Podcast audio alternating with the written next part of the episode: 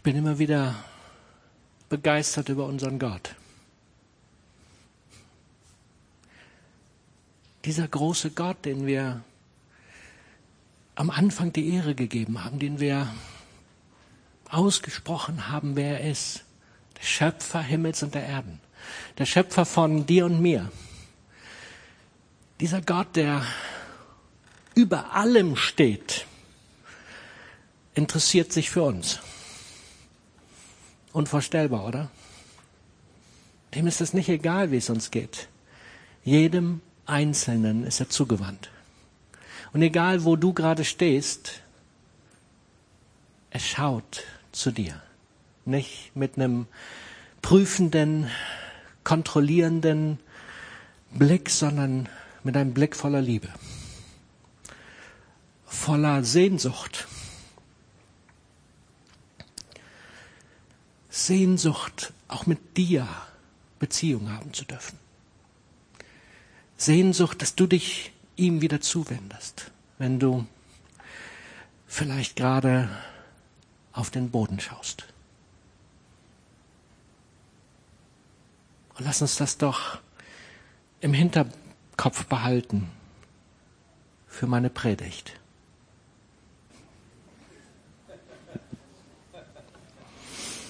Ich fange schon mal an zu erzählen und ich gehe davon aus, dass wir die Bilder dann noch dazu bekommen. Vor zwei Jahren, am 14.07.21, was ist da passiert? Wer erinnert sich noch? 14.07.21, vor zwei Jahren. Ahrtal. Genau so. Ich denke, das ist ein Tag, den hat nicht jeder in Erinnerung. Ich musste tatsächlich nachgucken, ich gebe es zu. Ich wusste noch, das war vor ungefähr zwei Jahren, aber das Datum hätte ich nicht gewusst. Dort ist eine Flut durchs Ahrtal gerauscht und es sind viele, viele Häuser beschädigt worden. Danke. Das ist ein Haus, was stehen geblieben ist im Ahrtal. Und man sieht, wie hier diese, diese Bäume und was es ist das Haus, also es muss, es, das, der, das ganze Untergeschoss muss vollständig von Wasser geflutet gewesen sein. Das nächste Bild bitte. Und wenn man so diese Bilder sich anschaut, als ich die gesehen habe, habe ich mich gefragt, warum sind diese Häuser stehen geblieben? Warum sind diese Häuser nicht auch wie viele andere einfach weggerissen worden. Was war der Grund, warum die stehen geblieben sind? Und ich glaube, für alle, die ein kleines bisschen was von Häusern und Statik verstehen, die haben eine Grundidee. Wenn ich jetzt Michael fragen würde, der wüsste das sofort. Eine, ein Bild weiter. Dieses Haus ist auch stehen geblieben, aber das wurde unterhöhlt. Man sieht es hier auf der rechten Seite, wo ich das so ein bisschen gemalt habe. Die Bodenplatte ist zu sehen und ein Teil vom Fundament. Diese Häuser, die stehen geblieben sind, hatten ein gutes Fundament. Die waren gut gegründet. Und als das Wasser kam, sind sie nicht weggespült worden. Und ich habe über diese Predigt geschrieben, die, in Zeiten der Veränderung brauchst du ein stabiles Fundament. Wie ist das? Worauf ist dein Lebenshaus gebaut?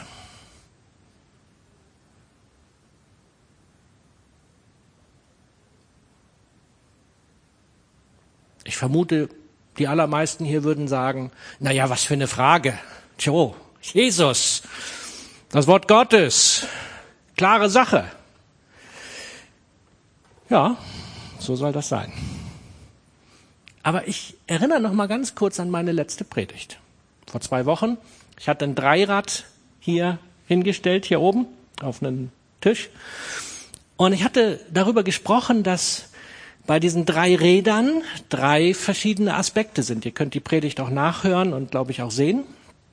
Drei Aspekte sind Das vordere Rad lenkt, in diesem Fall war es das Dreirad unseres Lebens, was uns lenkt, das vordere Rad lenkt. Und meine Frage damals war, was sind diese drei Aspekte?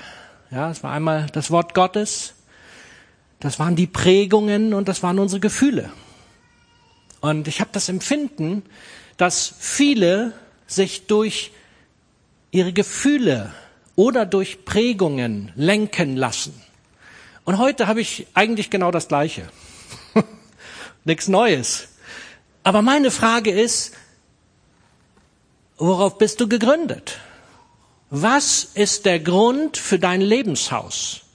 Damit du, wenn die Flut kommt, stehen bleibst damit du nicht weggeschwemmt schwemmt wirst. Du nicht plötzlich mit deinem Lebenshaus zusammenfällst und kollabierst. Und ich glaube, das ist eine gute Frage in den Zeiten, in denen wir leben, oder? 2. Korinther 1, 21. Gott selber hat unser und euer Leben auf ein festes Fundament gestellt, auf Christus, und uns mit seinem Geist erfüllt. Das soll unser Fundament sein. Aber ich will ganz ehrlich sein, sonst würde ich das jetzt heute nicht predigen. Ich befürchte, dass nicht überall auf diesem Fundament nur das gebaut ist, was sein soll. Und vielleicht auch das Fundament ganz schön dünne in unserem Leben ist. Und Jesus selber hat uns dazu eine Geschichte erzählt und deswegen glaube ich, dass man das so erzählen darf. Ist ein tolles Bild, oder? Das hat mich begeistert. Lukas 6. Wisst ihr, mit wem ich einen Menschen vergleiche, der zu mir kommt, meine Worte hört und danach handelt? Hier haben wir ein paar Punkte drin. Meine Worte hört und danach handelt und der zu Jesus kommt. Er ist wie ein Mann, der sich ein Haus bauen wollte. Zuerst hob er eine tiefe Baugrube aus, dann legte er die Fundamente seines Hauses auf felsigen Grund. Als aber ein Hochwasser kam und die Fluten gegen das Haus brandeten, konnten sie keinen Schaden anrichten, denn das Haus war gut und stabil gebaut. Wer sich meine Worte allerdings nur anhört und nicht danach lebt, der ist wie einer, der auf das Fundament verzichtet und sein Haus direkt auf die Erde baut. Bei einem Hochwasser unterspülen die Fluten sein Haus und es wird mit einem Mal einstürzen. Kein Stein wird auf dem anderen bleiben. Jesus selber sagt, Leute, es gibt einen Unterschied. Es gibt den Unterschied von denen, die hören und tun oder denen, die nur hören? Und die Frage ist, die ich uns heute stelle, gehören wir zu denen, die hören und tun? Was bedeutet das ganz konkret für uns? Wie sieht das aus mit diesem Felsen, mit diesem Fundament, auf dem wir stehen sollen? Ganz konkret.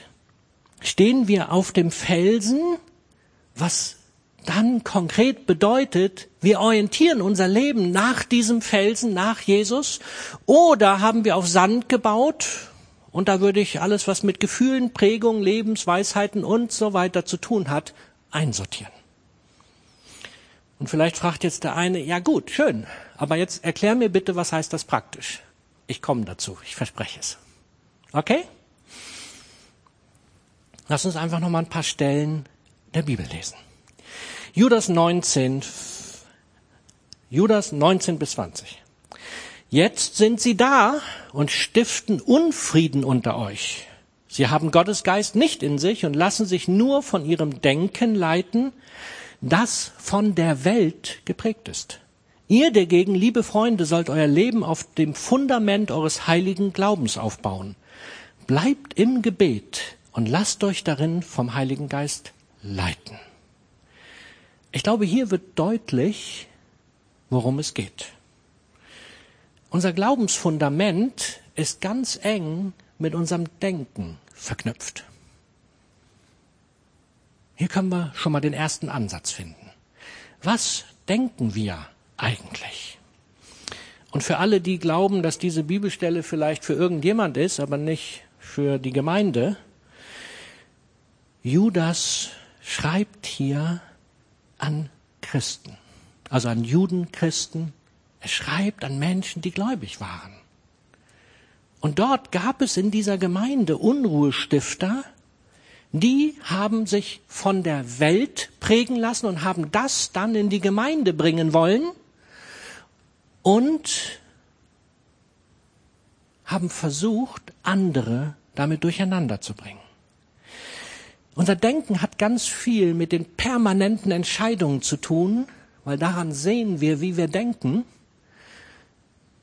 Und ich habe mal nachgeschaut, ich wollte es nicht glauben, Rund 20.000 Entscheidungen treffen wir täglich, sagt der Münchner Hirnforscher Ernst Pöppel. Die meisten davon blitzschnell. Müsste eigentlich auch eine Folie für da sein. Ich finde das ganz schön krass. Wenn das so ist, stellt euch das mal vor. 20.000 Entscheidungen. Ich glaube, die allermeisten sind jetzt nicht wirklich lebensentscheidend, aber Viele davon haben Relevanz. Viele davon sind wichtig. Unser Denken geht vorweg und dann entscheiden wir. Wie sieht das ganz praktisch aus? Peter Hane beschreibt es folgendermaßen. Unser Glaube baut weder auf Gefühlen noch auf frommen Erlebnissen, weder auf visionären Privatoffenbarungen noch auf ideologischen Zeitgeistanalysen. Christlicher Glaube basiert allein auf dem Fundament biblischer Tatsachen. In seinem Wort sagt uns Gott, was er von uns will. Und dies geschieht meist eindeutiger, als es manchem lieb ist der gefällt mir. Ich finde, das ist eine klare Aussage. Die darf uns hinweisen, unser Fundament sollte auf etwas anderes aufgebaut sein als auf visionären Privatoffenbarungen, ideologischen Zeitgeistanalysen und so weiter. Kannst du dich mit diesen Worten eins machen? Wie sieht das aus, mit diesem Fundament, worauf unser Lebenshaus baut? Sind es diese frommen Erlebnisse, privaten Offenbarungen, ideologischen Zeitgeistanalysen oder es ist das Wort Gottes? Jesus Christus im Wort Gottes? Und wenn du jetzt immer noch am Fragen bist, ja, gibt es wirklich nur dieses Wort Gottes? Ist das der letzt verbindliche Maßstab? Bonhoeffer drückt es sehr deutlich aus. Ich danke dir. Er sagt Folgendes. Ich glaube, dass die Bibel allein die Antwort auf all unsere Fragen ist. Es bleibt also nichts als die Entscheidung, ob wir dem Wort Gottes trauen wollen, wie keinem anderen Wort. Darf ich, darf ich uns fragen, wollen wir dem Wort Gottes uneingeschränkt, ohne Abzüge, alleine trauen? Das hört sich gut an. Wir werden uns nochmal angucken, was das in der Konsequenz bedeutet. Da könnte es denn spannend werden. Aber diese Frage ist eine relevante Frage, weil mit der Entscheidung fängt es an einfach das Wort Gottes nehmen, wie das Wort Gottes ist. Und dem Wort Gottes Basis geben und sagen, das ist es. Der große dänische Philosoph Sören Kierkegaard bringt es auf den Punkt. Nicht wir kritisieren die Bibel, die, die Bibel kritisiert uns. Und da wird's doch schon wieder spannend, oder? Dann fangen wir an, wir sagen zwar, die Bibel ist unser Maßstab, aber dann fangen wir an zu sezieren und zu gucken, passt das zu meinem Leben oder passt das nicht? Und wenn es nicht passt, dann wird der Rotstift angesetzt und wird gesagt, naja, brauchen wir vielleicht nicht. Passt nicht so ganz zu meinem Leben. Sören Kierkegaard sagt, verkehrt rum. Du solltest dein Leben anhand des Wortes Gottes überprüfen. Und wenn dein Leben durch die Bibel kritisiert wird, dann denke nach, was an deinem Leben verkehrt ist und nicht, was an der Bibel verkehrt ist. An der Bibel ist nichts verkehrt. Deswegen, ich werde da noch ein bisschen drauf rumreiten, glaubt's mir.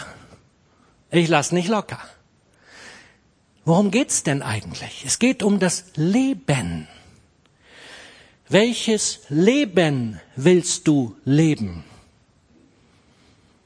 Sondern wandelt auf dem Weg, den euch der Herr, euer Gott, geboten hat, damit ihr leben könnt und es euch wohl ergeht. Wort Gottes. Eine Folie weiter bitte. Leben. Wollen wir Leben aus dem Wort Gottes schöpfen? Wisst ihr, dann, dann dürfen wir da nicht anfangen rumzumäkeln oder dran rumzudrehen oder zu streichen oder zu schwärzen oder was auch immer. Dann müssen wir tatsächlich das Wort Gottes als Wort Gottes nehmen. Mit allem, ohne Wenn und Aber. Nur dann wird es, wird die Bibel ein Fundament für unser Leben werden können. Wisst ihr, für andere Lebensphilosophien oder Ansätze brauchst du die Bibel nicht. Wenn du einen anderen Ansatz leben willst als den biblischen, dann pack die Bibel einfach zur Seite. Du brauchst sie dafür nicht. Dann kannst du leben, wie du willst. Aber wenn du das Wort Gottes als die Basis nehmen willst, dann heißt das Bibel ganz oder gar nicht. Ganz konkret. Und da möchte ich euch heute herausfordern. Ich möchte euch wirklich bitten, wir stehen vor Zeiten der Veränderung, wie wir sie, wir, denke ich, noch nie gesehen haben. Und ich werde auch gleich sagen, warum ich davon überzeugt bin.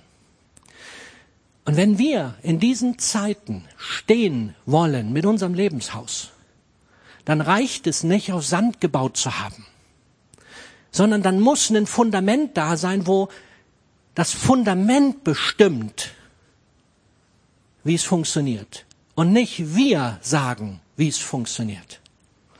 Und deswegen meine Bitte an dich, entscheide dich für das ganze Ding, nicht für Teile. Nur dann wird das Haus stehen bleiben können. Jetzt gehe ich noch einen Schritt weiter.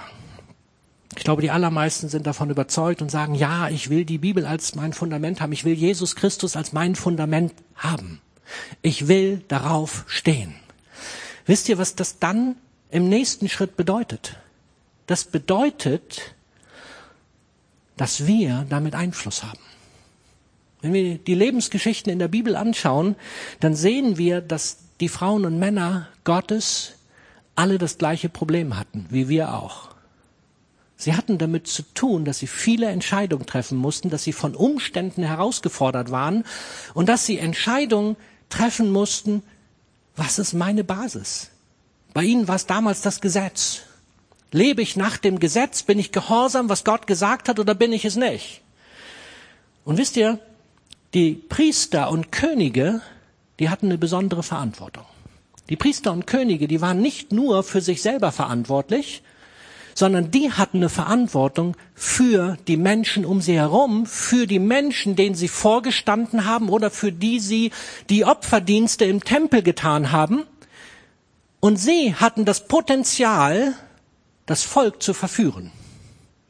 Und das haben sie viel zu oft gemacht. Wenn ihr euch die Könige durchlest, unfassbar. Ja, ich lese das immer wieder und ich jedes Mal, ich, ich denke, wie kann das nur sein? Und dann gucke ich mein Leben an und denke, ja, alles klar, ich weiß warum. Wisst ihr, die haben damals viel Menschen beeinflusst, die Könige und Priester. Haben sie verführen können, haben ihnen etwas vorgelebt und das hatte Einfluss. Darf ich uns was sagen? Gott hat uns berufen als Könige und Priester. Wisst ihr, was das bedeutet? wenn das stimmt, was ich gerade sage, und ich belege das am Wort Gottes, dann bedeutet das auch heute noch, dass wir Einfluss haben. 1. Petrus 2, 8 und 9. Und in der Schrift heißt es auch, sie stolpern, weil sie nicht auf Gottes Wort hören und es nicht befolgen. Aber ihr seid anders. Denn ihr seid ein auserwähltes Volk, ihr seid eine königliche Priesterschaft, Gottes heiliges Volk, sein persönliches Eigentum. Sei, so seid ihr ein lebendiges Beispiel für die Güte Gottes, denn er hat euch aus der Finsternis in sein wunderbares Licht gerufen. So seid ihr ein lebendiges Beispiel. Ob du willst oder nicht. Du bist es. Du bist ein Beispiel. Ist die Frage für was? Das ist die entscheidende Frage. Aber ein Beispiel bist du. Die Offenbarung ist noch deutlicher. Offenbarung 5. Und sie sangen ein neues Lied mit folgenden Worten. Du bist würdig, die Schriftrolle zu nehmen und ihre Siegel zu öffnen, denn du wurdest als Opfer geschlachtet und dein Blut hat Menschen für Gott freigekauft. Menschen aus jedem Stamm und jeder Sprache und jedem Volk und jeder Nation. Du hast sie für Gott zu einem Königreich und zu seinen Priestern gemacht. Wozu? Damit sie hier auf der Erde regieren. Es ist eine Zukunftsvision. Aber wisst ihr, dass die heute schon gültig sein soll? Weil Christus hat uns in der Welt gelassen. Mein Favorit ist ja immer noch, ich treffe eine Entscheidung für Jesus und es macht plopp und dann bin ich im Himmel. Wer steht da auch drauf? Wer hätte Bock da drauf? Ja, das habe ich mir gedacht. Ihr lieben Leute, so funktioniert's nicht. Gott hat sich das anders ausgedacht. Er hat sich gedacht, wenn wir dabei sind, dann haben wir einen Auftrag. Und wisst ihr, dieser Auftrag ist, König und Priester zu sein. Und dafür ist das Fundament relevant je nachdem, was wir für ein Fundament haben und was wir da drauf gebaut haben, werden wir Menschen beeinflussen und werden Menschen das an uns sehen und sie werden uns vielleicht sogar folgen. Aber stell dir mal vor, du als König oder Priester für die Menschen drumherum glaubst etwas, was in der Bibel steht, nicht. Und du lebst dein Leben wo du eigentlich in deinem tiefsten Inneren weißt, so sollte ich nicht leben. Und die anderen schauen sich das an und sagen, oh, wenn der so leben kann, kann ich auch so leben. Wisst ihr, was das für einen Einfluss hat? Wisst ihr, was wir damit Menschen tun können? Vielleicht halten wir sie sogar damit ab, Jesus Christus kennenzulernen. Wir sind als königliche Priester in diese Welt gestellt, um der Welt Jesus Christus zu zeigen. Aber dafür brauchen wir Jesus Christus als unser Fundament. Wisst ihr, was meine Beobachtung ist? Anstatt dass wir die Welt prägen, erlebe ich immer mehr, dass die Welt uns mit einer Macht prägt, uns Christen, dass es unvorstellbar ist. Wie hat sie die Möglichkeit dazu? Ich will mich nicht unbedingt wiederholen, aber ich muss es. Weil wir der Welt alles glauben, anstatt es am Wort Gottes zu überprüfen. Weil wir uns überfluten lassen mit Medien und mit allen möglichen Geschichten, anstatt all diese Dinge am Wort Gottes zu überprüfen. Und wie ist es möglich, dass wir uns ohne Ende Zeug reintun, Dinge einfach so übernehmen, so wie ich es ja auch gemacht habe. Ich habe ja meine Geschichte vor zwei Wochen erzählt. Ja, das ist nicht ein Vorwurf. Null Vorwurf. Das ist nur die Bitte, darüber nachzudenken. Wie ist es möglich, einfach nur Dinge zu übernehmen und sie nicht zu überprüfen? Das funktioniert nicht. So kann Reich Gottes nicht gelebt werden. Und deswegen, ich bitte uns so sehr, Gottes Idee ist, dass wir stehend auf dem Fundament Jesus Christus das Wort Gottes als den Maßstab für unser Leben nehmen, die Welt prägen. Und auch damals, in der Zeit der ersten Gemeinde, haben sie damit zu kämpfen gehabt. Und deswegen lesen wir uns jetzt mal Jakobus 4, Vers 4, ab Vers 4 durch. Ihr Ehebrecher, nur zur Info, geht gerade ein Brief an die Gemeinde. Ist jetzt nicht für wen auch immer geschrieben. Ihr Ehebrecher. Ist euch denn nicht bewusst, dass die Freundschaft mit dieser Welt euch zu Feinden Gottes macht? Ich sage es noch einmal. Wer ein Freund der Welt sein will, wird zum Feind Gottes. Meint ihr, die Schrift sage umsonst, dass der Heilige Geist, den Gott uns gegeben hat, eifersüchtig auf unsere Treue bedacht ist? Weil Gott gnädig ist, gibt er uns immer mehr Kraft, solchen Begierden zu widerstehen. So heißt es auch in der Schrift, Gott, Gott stellt sich den Stolzen entgegen, den Demütigen aber schenkt er Gnade. Deshalb ordnet euren Willen Gott unter. Widersteht dem Teufel und er wird euch verlassen. Kommt zu Gott und Gott wird euch entgegenkommen. Wascht euch die Hände, ihr Sünder, reinigt eure Herzen, ihr Zweifler, erkennt eure Schuld und weint darüber, klagt und trauert, seid traurig statt zu lachen und niedergeschlagen statt euch zu freuen. Wenn ihr eure Schuld vor dem Herrn eingesteht, wird er euch wieder aufrichten. Wow, krasse Worte, oder? Aber die stehen in der Bibel. Für alle, sie stehen in der Bibel. Sie gelten damit auch uns. Einfach so. Sie gelten uns.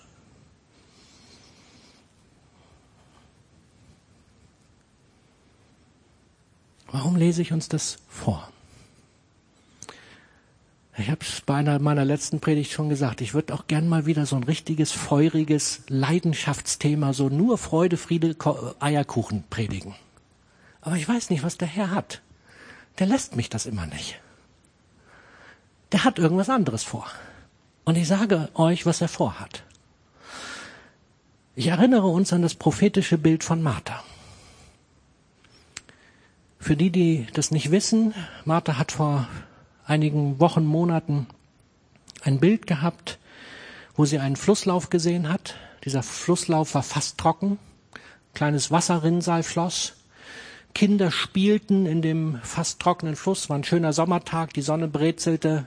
Die Erwachsenen saßen in ihren Liegestühlen und haben den Kindern beim Spielen zugeschaut. Ein so wunderschönes Sommerbild. Ja, bisschen wenig Wasser, aber alles gut. Und dann hat Martha in diesem Bild, in dieser Vision, die sie gesehen hat, einen Blick auf den Flusslauf nach oben richten dürfen und hat dort gesehen, wie eine Monsterflut den Fluss runterrauschte. Und als allererstes hat sie gedacht, wenn die auf die Kinder zurollt, die sind alle sofort weg. Und sie hat im ersten Moment Angst gekriegt, Martha, du, wenn irgendwas davon nicht stimmt, bitte korrigier mich. Aber dann hat sie plötzlich gespürt, dass etwas Positives. Das ist, das ist nicht, dass Gott uns Angst machen möchte, sondern Gott möchte, dass wir vorbereitet sind, dass eine mega Veränderung kommt. Aber für uns, die wir vorbereitet sind, absolut positiv. Nicht Angst haben, sondern absolut positiv. Aber wenn wir nicht vorbereitet sind, Ihr Lieben, dann wird uns das richtig durcheinanderwirbeln. Und diese Monsterwelle, die wartet darauf, dass sie runterrollt. Und immer wieder erinnert mich Gott an dieses Bild. Und immer wieder sagt er, predige das, hör nicht auf, ich will, dass meine Gemeinde vorbereitet ist. Und deswegen tue ich das. Das ist der einzigste Grund. Ich würde auch lieber Sonnenschein und Strand predigen. Aber Gott sagt, fordere meine Gemeinde auf, dass sie sich vorbereitet.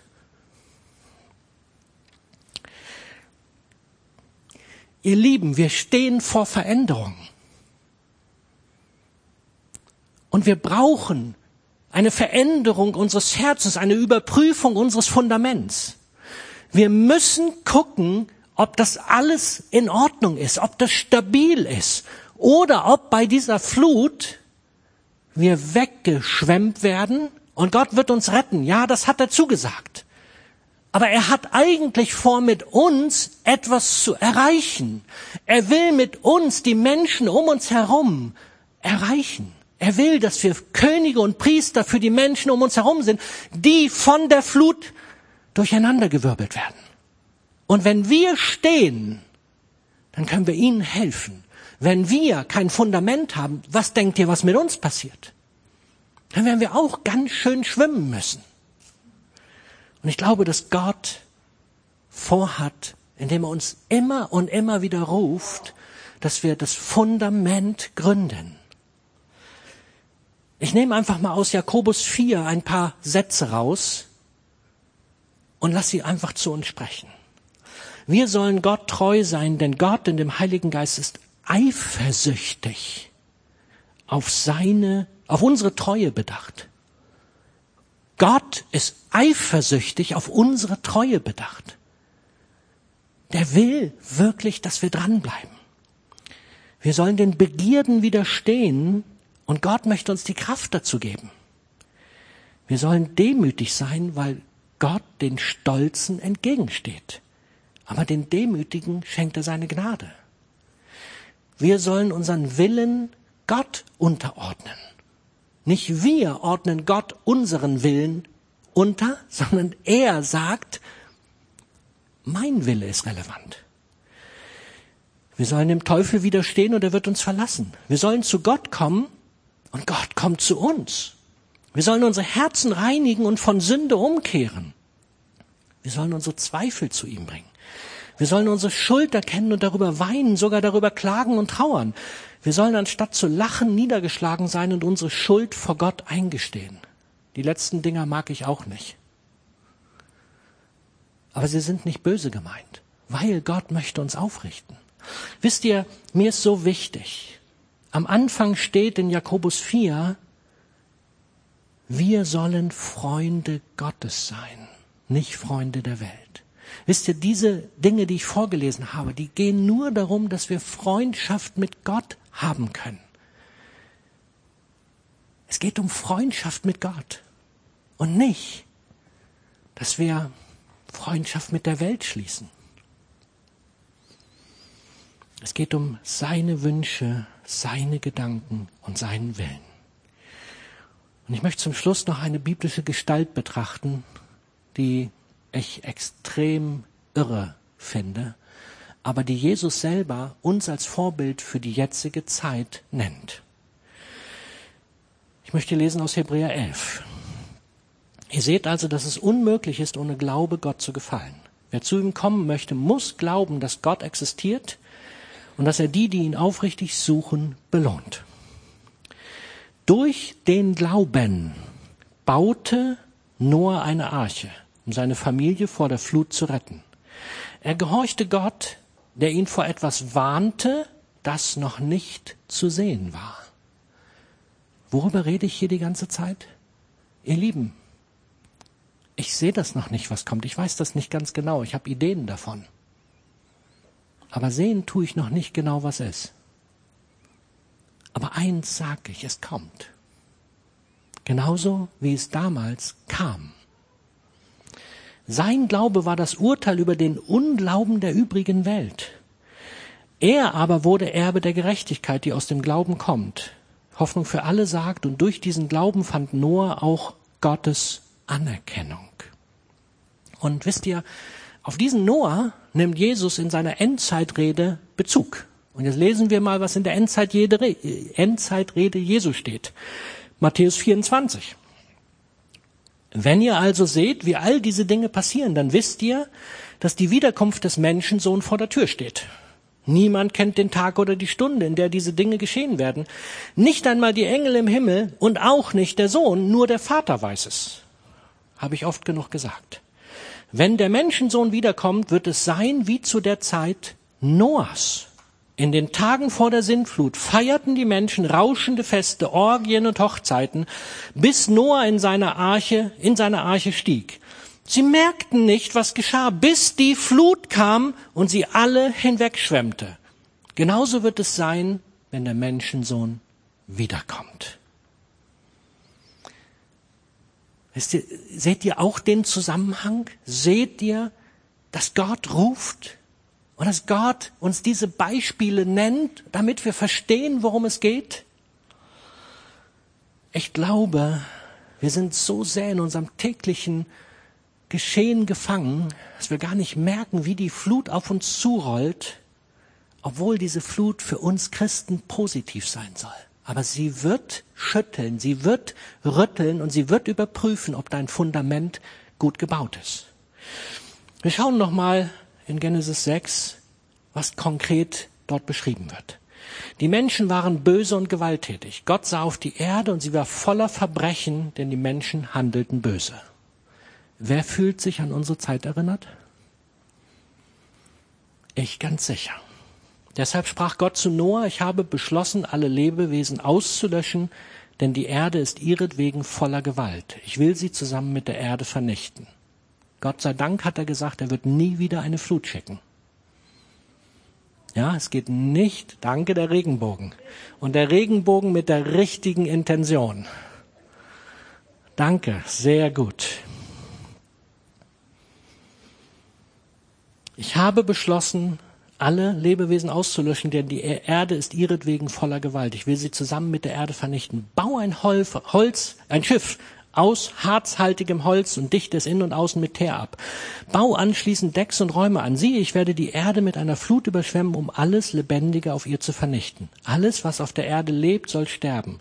Doch mit dir schließe ich einen Bund und du sollst zusammen mit deiner Frau, deinen Söhnen und deren Frauen in das Schiff gehen. Noah führte alles genauso aus, wie Gott es ihm befohlen hatte. Ein paar Gedanken dazu. Ist euch bewusst, weil dieser Noah gehorsam war und das Verrückteste getan hat, was ein Mensch tun kann. Weil wir müssen uns vorstellen, wo der das Schiff gebaut hat, gab es kein Wasser. Was schätzt ihr, wie lange der gebraucht hat? Die Gelehrten streiten sich drüber. Meine Vermutung ist 50 bis 120 Jahre. Seine Kinder, als er angefangen hat, waren wahrscheinlich noch ganz klein. Und die Baufirma mit den paar hundert Mitarbeitern, ich kann in der Bibel davon nichts lesen. Auch die Elektromaschinen und die Werkzeuge sahen damals wohl noch ein bisschen anders aus.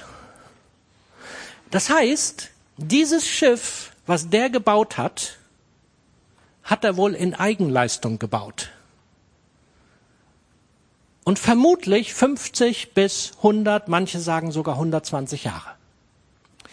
Und jetzt stellen wir uns vor, du fängst an auf deinem Grundstück, hast ein bisschen Land und fängst an hier im Braunschweiger Land, schön weit von der Oker weg, aber kannst auch daneben bauen, ist völlig egal, ein Schiff von der Größe der Arche zu bauen. Was würde der erste Nachbar sagen, wenn er sieht, das Ding, du hast die Maße abgesteckt, der würde sagen, wow, wie groß, was für eine Halle willst du bauen? Nein, das wird ein Schiff. Was wird das? Und dann geht's los. Lachen, tuscheln, nachdem das Schiff Form annimmt.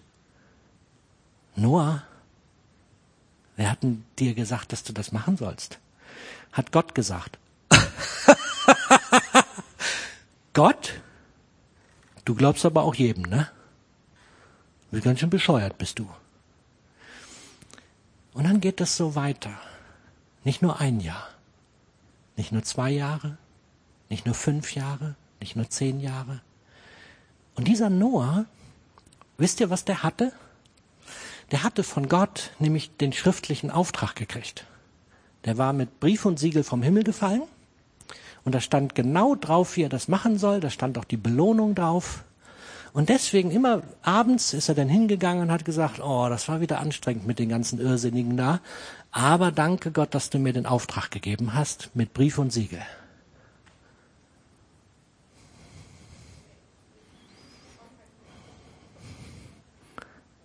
Worauf wollen wir stehen?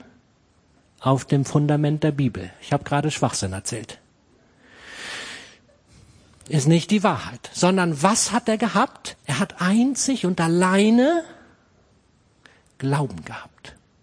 Glauben alleine.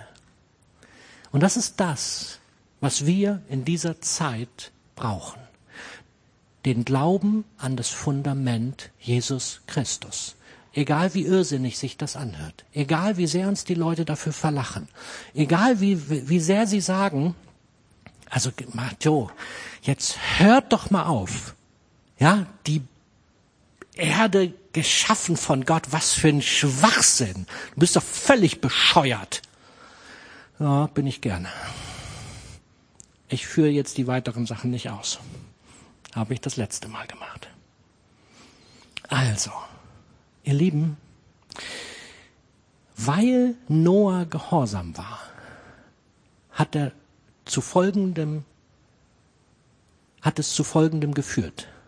Darf ich dir sagen, dass du heute hier nicht sitzen würdest, wenn Noah nicht gehorsam gewesen wäre? Liege ich richtig damit? Müssen wir uns mal vorstellen, was der für einen Einfluss hatte. Wenn dieser Noah diese lange Zeit nicht durchgehalten hätte und geglaubt hätte, wir würden hier nicht sitzen. Krass, oder? Wer folgt dir? Und was für eine Grundlage legst du den Menschen? Ich bin am Ende. Oder schließe ab. Wie können wir nun herausfinden, ob das Fundament, auf dem wir stehen, gut ist? Das Schwierige bei Fundamenten ist, die sind ja hier unten, ne? kann man nicht so gut gucken. Ich weiß, was ich hier gebaut habe. Warst du mit dabei, Rainer, ne? Die liegt da hinten.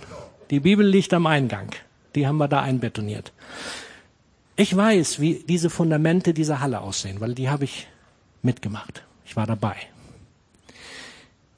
Aber woran sehen wir, ob das Fundament gut ist?